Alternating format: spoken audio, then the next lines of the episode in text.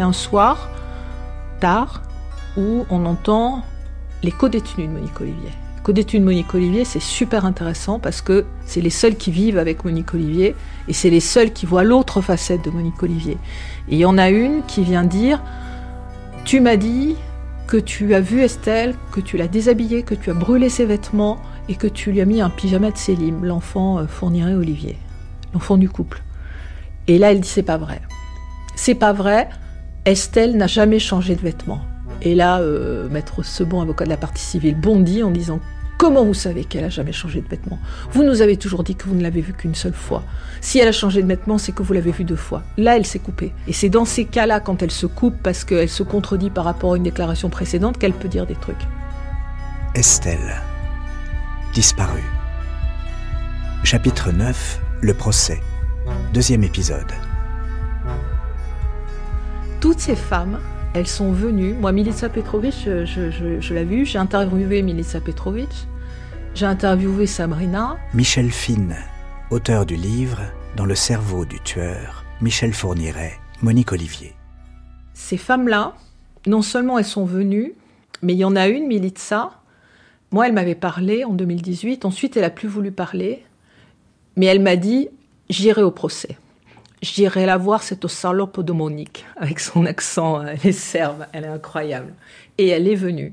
Et elle s'est mise face à Monique et elle lui a dit Mais non, tu m'as dit ça.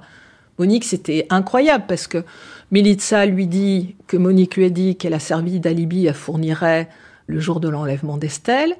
Depuis qu'elles se sont vues et qu'elles ont été confrontées, Monique Olivier a reconnu qu'elle avait servi d'alibi à Fourniret pour l'enlèvement d'Estelle, mais face à Militsa, elle continue à dire qu'elle ne se souvient pas de lui avoir dit.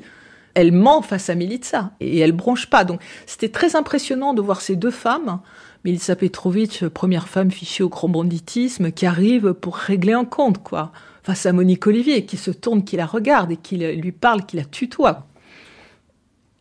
Il y avait un instant d'audience. Là, on aurait pu aller chercher quelque chose. Le président ferme la porte. C'était, je, crois, la seule fenêtre de tir et il a raté l'occasion. Moi, je pense que c'est un, naufrage judiciaire, cette affaire, de bout en bout, du début jusqu'à la fin. D'abord parce que c'est euh, l'une des instructions, l'une des enquêtes de France sur lesquelles il y a eu le plus de moyens. Estelle, euh, ils ont déployé des moyens tous azimuts, mais tellement tous azimuts qu'ils se sont perdus euh, dans la masse, quoi, vraiment. Et il y avait des fils à tirer, ils les ont pas tirés. Ils sont passés complètement à côté, les enquêteurs de Versailles. On s'aperçoit, six mois après l'enlèvement d'Estelle, qu'il euh, y a une petite fille, juste avant les vacances de Noël, qui a fait l'objet d'une tentative d'enlèvement, Megan, une copine d'Estelle, juste avant les vacances de Noël, le 19 décembre, autour de 17h, au même endroit, à la même heure que l'enlèvement d'Estelle. Et Estelle, c'est juste après les vacances, le, le, jeudi suivant, au même endroit, à la même heure. C'est pas anodin quand même. Cette petite fille décrit un monsieur barbu avec des petites lunettes et une voiture. Deux jours après, est arrêté Michel Fourniret, qui est un monsieur barbu avec des petites lunettes et une voiture. Michel Fourniret est arrêté en Belgique sur la tentative d'enlèvement d'une gamine de 13 ans. Il a essayé de la faire monter dans son camion et elle a réussi à se libérer et à prévenir les flics. Donc il est arrêté. Et quand il est arrêté, les policiers belges qui l'arrêtent préviennent la police judiciaire de Reims qui a sur les bras deux affaires de gamines qu'on a retrouvées mortes. Ils pensent que ça peut être lui. Ils font un rapprochement. Et la PJ Reims fait tout de suite un rapprochement avec l'affaire Estelle, appelle la police judiciaire de Versailles en disant on a peut-être votre mec.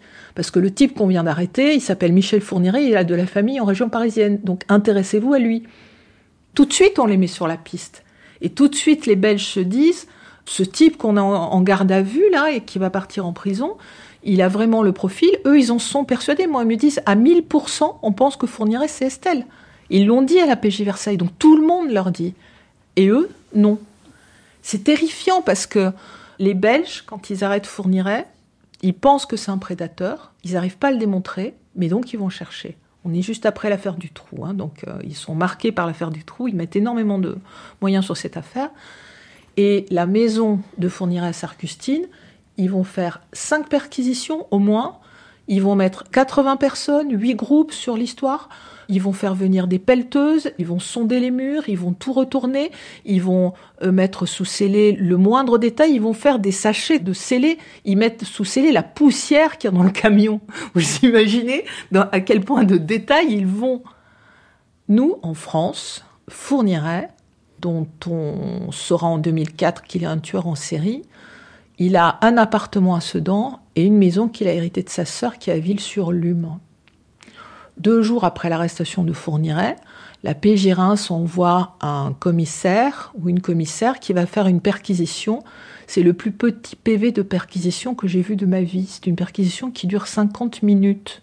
Ils rentrent dans la maison, ils disent qu'elle est en désordre et qu'il y a un capharnaüm et ils saisissent un matelas. Un matelas. C'est tout. Quand Fourniret est arrêté, quand Monique Olivier avoue le 26 juin 2004, un an plus tard, et qu'on sait que Fourniret est un tueur en série. Est-ce que la PJ Versailles se dit, euh, est-ce qu'il faudrait pas euh, aller euh, voir cette maison, est-ce qu'il faudrait pas refaire une perquisition, creuser, faire des prélèvements ADN Personne ne se dit ça. Et donc tous les éléments qui sont dans cette maison, moi ça m'a rendu dingue quand je me suis rendu compte de ça, j'ai retrouvé les photos, il y avait des dizaines de vêtements, il y avait des valises, il y avait des outils, il y avait des seaux, il y avait des pelles, il y avait de tout, il y avait euh, un cafarnaum, il y avait énormément d'objets, énormément. Tout est parti à la peine et ça a été enterré sous des mètres cubes de terre. Tout est enterré. Donc s'il y avait les vêtements d'Estelle, ben on les retrouvera jamais.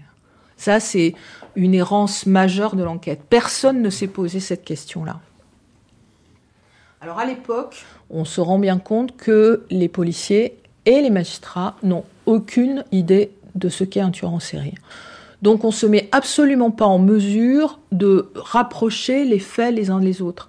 On n'a tellement pas la culture que quand Michel Fourniret est arrêté, quand sa femme avoue un an plus tard, quand ils sont jugés tous les deux en 2008 à Charleville-Mézières, qu'est-ce qu'on fait après? On a un tueur en série qui, soi-disant, n'a pas tué entre 90 et 2000, euh, alors qu'il dit qu'il en faisait deux par an.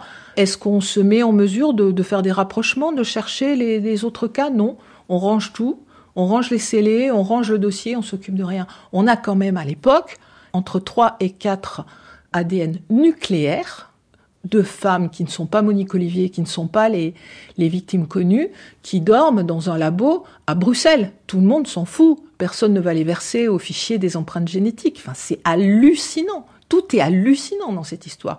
On va pas retourner le sous-sol de la maison, euh, où on se rendra compte plus tard qu'il a tué Estelle. On va pas euh, chercher si les ADN appartiennent à des victimes. Enfin, on est, euh, on a 50 ans de retard par rapport à des pays comme le, le Royaume-Uni. 15 ans plus tard, une juge normale, qui est Sabine Kéris, reprend les dossiers. Et Sabine Kéris va se poser la question que personne ne s'était posée, c'est comment on interroge un tueur en série ou un couple criminel. Et donc elle va se former. Elle va se former, mais toute seule. Elle va aller voir euh, la psychocriminologue de la gendarmerie, euh, Marie-Laure Brunel-Dupin, et lui demander si elle veut bien travailler avec elle et reprendre le dossier et la briefer pour savoir comment parler le fournirait comment faut le prendre, sur quel fil il faut tirer? Et pareil pour Monique Olivier. Elle fait ça toute seule plus tard, avec sa greffière, qui est très importante dans l'histoire, qui adore euh, l'enquête criminelle. Elles vont aller euh, voir l'ambassade des États-Unis et elles vont demander une formation avec des gens du FBI. Elles vont faire venir le FBI sur le terrain.